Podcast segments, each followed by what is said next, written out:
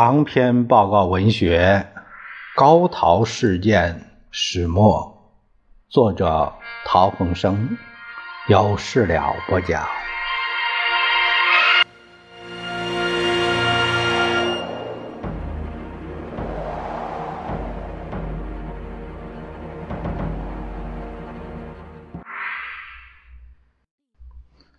第八章第二节。十七项保留提案，我们上一上前几节就是分段一呃一次每一次会议做一个小结，我们呃了解了一下他的这个会谈的一些纪要，呃，多数和这个陶希圣先生有关的啊这个记录啊，主要是。记录他发言和他所坚持的态度，我们做了了解。这项是呃十七项保留提案是怎么回事呢？由于日汪双方对于大部分议题的内容都相持不下，周佛海认为如果这些问题不解决，就无法召开中央政治会议。影佐真照说。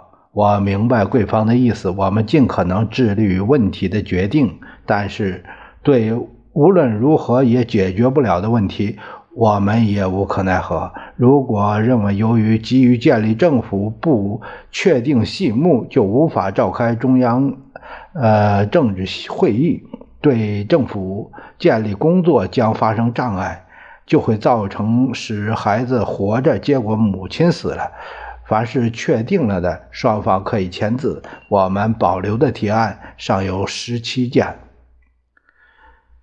以下是煤机关整理的，双方是于十一月十日同意保留的十七项议案。这十七项议案是附录的第四项第二三款以及副本。第二是蒙江华北的疆界，呃。使长城县划入华北要件。第三是华北政务委员会的管区，大致包括长城以南的河北省、呃山东省、山西省之间。第四是华北政务委员会机构内置军事处理呃机关之间。关于关税。第四、第五是关于关税、盐税、税收征收办法以及华北。和中央分配比例这个问题。第六是关于航空、铁路、通讯、呃水路、呃港湾之间，呃，这个就是经济提携原则中提提出的，作为防共驻兵地区中提出的关于华北政务委员会呃权限提出的。第七是防共驻兵地区之间治安。保障驻兵之件、撤兵之件、顾问及职员的聘请和派遣之件、关于新上海之件、啊，华中经济协议之件、海南岛之件、嗯，联银券、华兴券、军票之件，给予华北蒙江交涉权之件。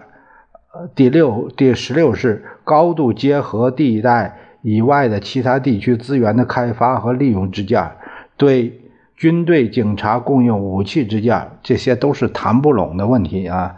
一共是十七项，综合这些保留之件，几乎所有日方提案，第一项因为看不到附录内容不明，都遭到呃，除了除这一项外，都遭到汪方的质疑与阻挡。最后，营佐不得不把他们列。条带回东京请示，东京方面全部予以驳回，并责成营佐务必要使汪方照原案全部接收。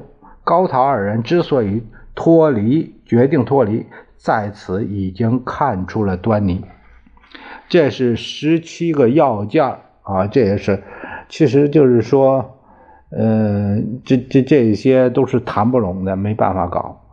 呃，这样高陶二人就认为这，呃，没办法，没办法做下去了啊！就是他已经看出来，这个日本这是同意也得同意，不同意也同意，这是导致他们出走的主要因素。